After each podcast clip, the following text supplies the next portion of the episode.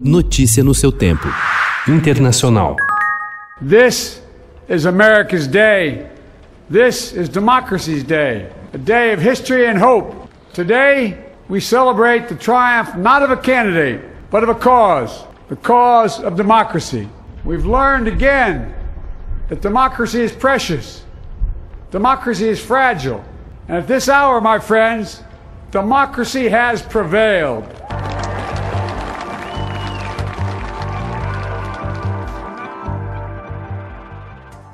Joe Biden tomou posse ontem como 46º presidente dos Estados Unidos, com um contundente apelo pela união dos americanos como a saída para o acúmulo de crises enfrentadas pelo país, econômica, sanitária e política. Depois de meses com as instituições sob ataque do ex-presidente Donald Trump, que questionou a legitimidade das eleições presidenciais e após uma invasão ao Capitólio por extremistas, Biden considerou que o país havia sido testado e celebrou. A democracia prevaleceu.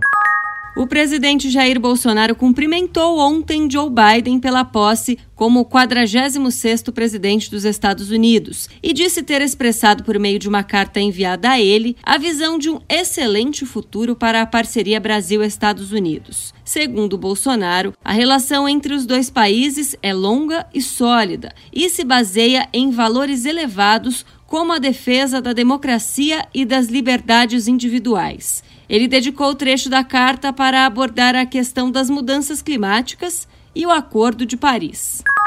O governo russo disse ontem que a melhora nas relações entre Rússia e os Estados Unidos depende exclusivamente da vontade política do novo presidente americano Joe Biden. O Kremlin também afirmou que espera uma posição mais construtiva do governo Biden para prorrogar o tratado de desarmamento New START, que expira no dia 5. I will always fight for you. So just a goodbye. We love you. We will be back in some form.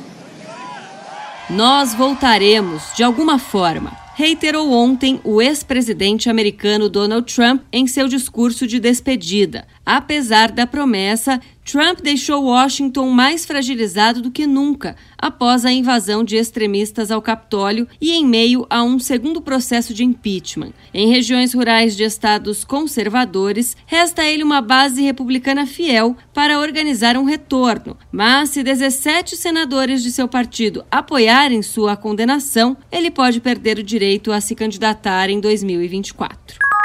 Três pessoas morreram ontem e uma está desaparecida após uma forte explosão que destruiu andares superiores de um prédio no centro de Madrid. O acidente ocorreu durante a reparação de uma cadeira, disse o delegado do governo espanhol na região de Madrid, José Manuel Franco, à televisão pública TVE. Um dos mortos seria o trabalhador que estava fazendo o concerto. Notícia no seu tempo.